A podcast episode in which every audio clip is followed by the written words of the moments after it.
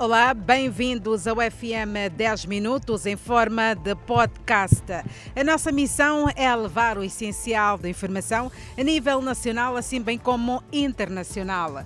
Olhamos para o terrorismo em Cabo Delgado e a África do Sul, que vai enviar até 1.495 militares para Moçambique a fim de combater os jihadistas no norte do país, presentes na região rica em gás há mais de três anos.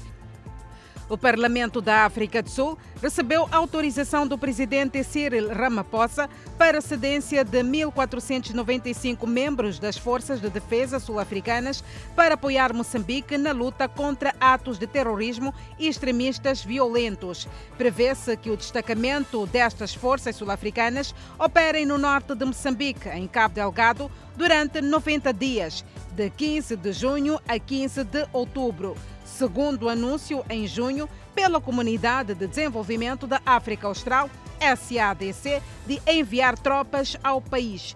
Em Cabo Delgado, província junto à fronteira com a Tanzânia, já se encontra um contingente de mil militares e polícias do Ruanda para a luta contra os grupos armados, no quadro de um acordo bilateral entre o governo moçambicano e as autoridades de Kigali. Também, o Botsuana anunciou que enviará um contingente de 300 militares. Não é publicamente conhecido o número de militares que a organização vai enviar a Moçambique, mas peritos da SADC que estiveram em Cabo Delgado já tinham avançado em abril que a missão deve ser composta por cerca de 3 mil soldados. Grupos armados aterrorizam a província de Cabo Delgado desde 2017. Há mais de 3.100 mortes e mais de 817 mil deslocados. A prorrogação do prazo de regularização de campas e jazigos para mais 120 dias está a reduzir aglomerados nas administrações dos cemitérios municipais de Maputo ligeiro fluxo de utentes nas administrações dos cemitérios municipais de Maputo a marcar o primeiro dos 120 dias de prorrogação de regularização de campas e jazigos. Nikoko Mwanga chegou ao cemitério às 6 da manhã. Ele saúda a prorrogação. Houve quem também chegou à administração do cemitério de Nhangane e não sabia da prorrogação. A título de exemplo, é Aida que não sabia das brigadas criadas nas sedes dos distritos municipais para descongestionar as administrações dos cemitérios. Por outro lado, as sedes dos distritos municipais estão sem fluxo de utentes, como é o caso de Camavota, onde Dona Lourdes não precisou de estar em alguma fila para ser atendida. Muitas são as campas que aparentemente estão abandonadas, que interferem negativamente na estética dos cemitérios.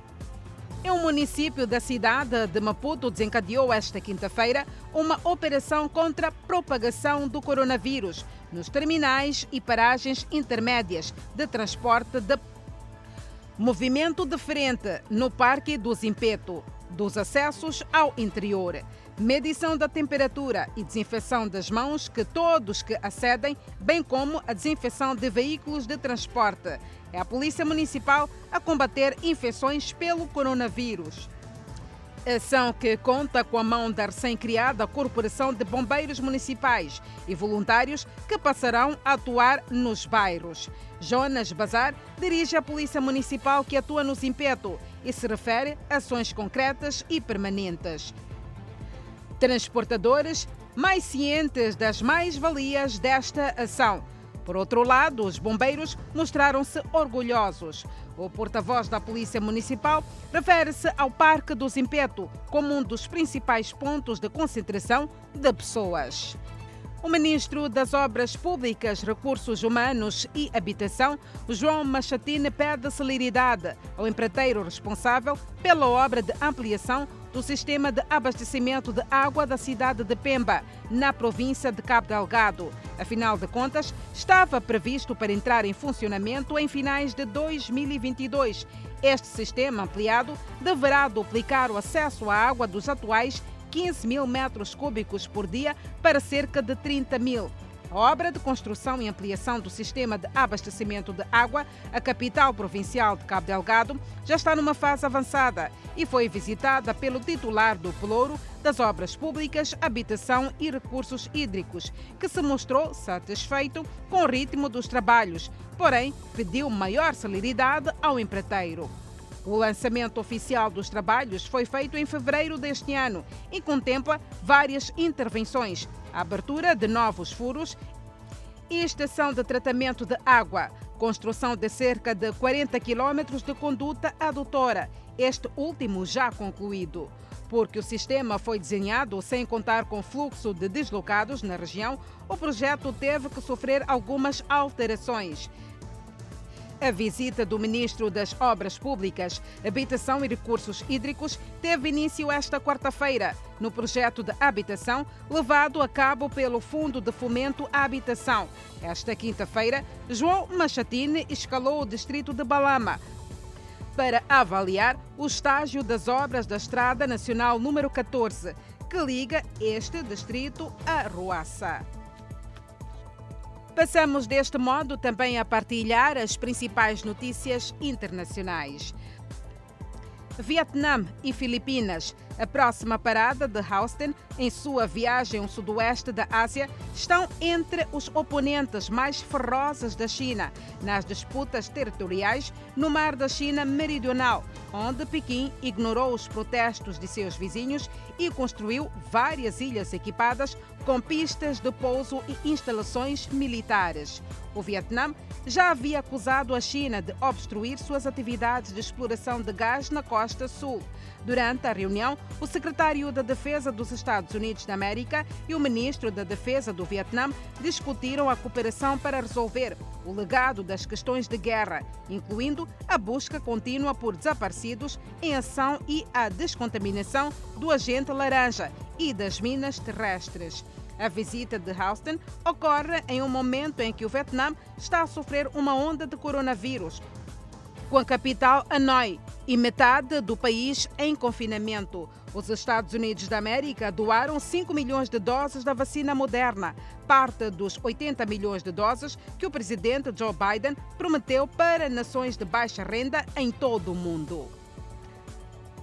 Autoridades colombianas temem que uma nova crise humanitária possa estar a surgir na cidade costeira de Necocli. Centenas de imigrantes convergiram para as margens do Golfo de Uraba, aguardando a vez de embarcar nos barcos que os levarão à pequena cidade de Capurgana, ao sul da fronteira com Panamá. O diretor de migração de risco de Nacocli disse que o número de pessoas a entrar é maior do que o transporte disponível, tornando-o incontrolável para as autoridades. Aproximadamente 700 migrantes conseguem passagem em um dos barcos que partem diariamente, mas o número de pessoas que chegam todos os dias é estimado em mais de mil e alguns deixados para trás são forçados a acampar onde podem. O escritório de migração do governo colombiano informa que cerca de 25 mil migrantes entraram neste país desde janeiro, observando que as pessoas que viajam sem a documentação adequada devem deixar o país. Os Estados Unidos da América anunciaram recentemente que os haitianos que moram nos Estados Unidos têm uma extensão de 18 meses para proteção. Aqueles que entraram no país após 21 de maio podem ser levados de volta ao Haiti. O secretário-chefe do gabinete do Japão disse que a capital nunca experimentou uma disseminação tão rápida do coronavírus. É alarmante. Tóquio relatou 3.177 novos casos do coronavírus na quarta-feira. O número atingiu um recorde histórico e ultrapassou 3 mil pela primeira vez, poucos dias após o início das Olimpíadas. Katsu Nobu Kato também disse que a variante Delta está a espalhar-se rapidamente. Os novos casos superaram o recorde anterior de 2.848, estabelecido na terça-feira, e levaram o total de Tóquio para 206.745 desde o início da pandemia. Tóquio está em um quarto estado de emergência desde 12 de julho, antes das Olimpíadas, que começaram na sexta-feira passada, apesar da ampla oposição do público e da preocupação de que os jogos possam piorar ainda mais o surto. Especialistas dizem que a onda de Tóquio é impulsionada pela variante Delta, mais contagiosa. Especialistas também afirmam que não há evidências de transmissão da doença dos participantes das Olimpíadas para o público em geral. E foram estas as notas informativas que nós partilhamos a esta hora. Mais informação poderá acompanhar detalhadamente no Fala Moçambique às 19 horas e 45 minutos. Nessa altura, na sua companhia, estará Danissa Moyane e Adelaide Isabel. Até lá, já sabe que carinhosamente esperamos por si.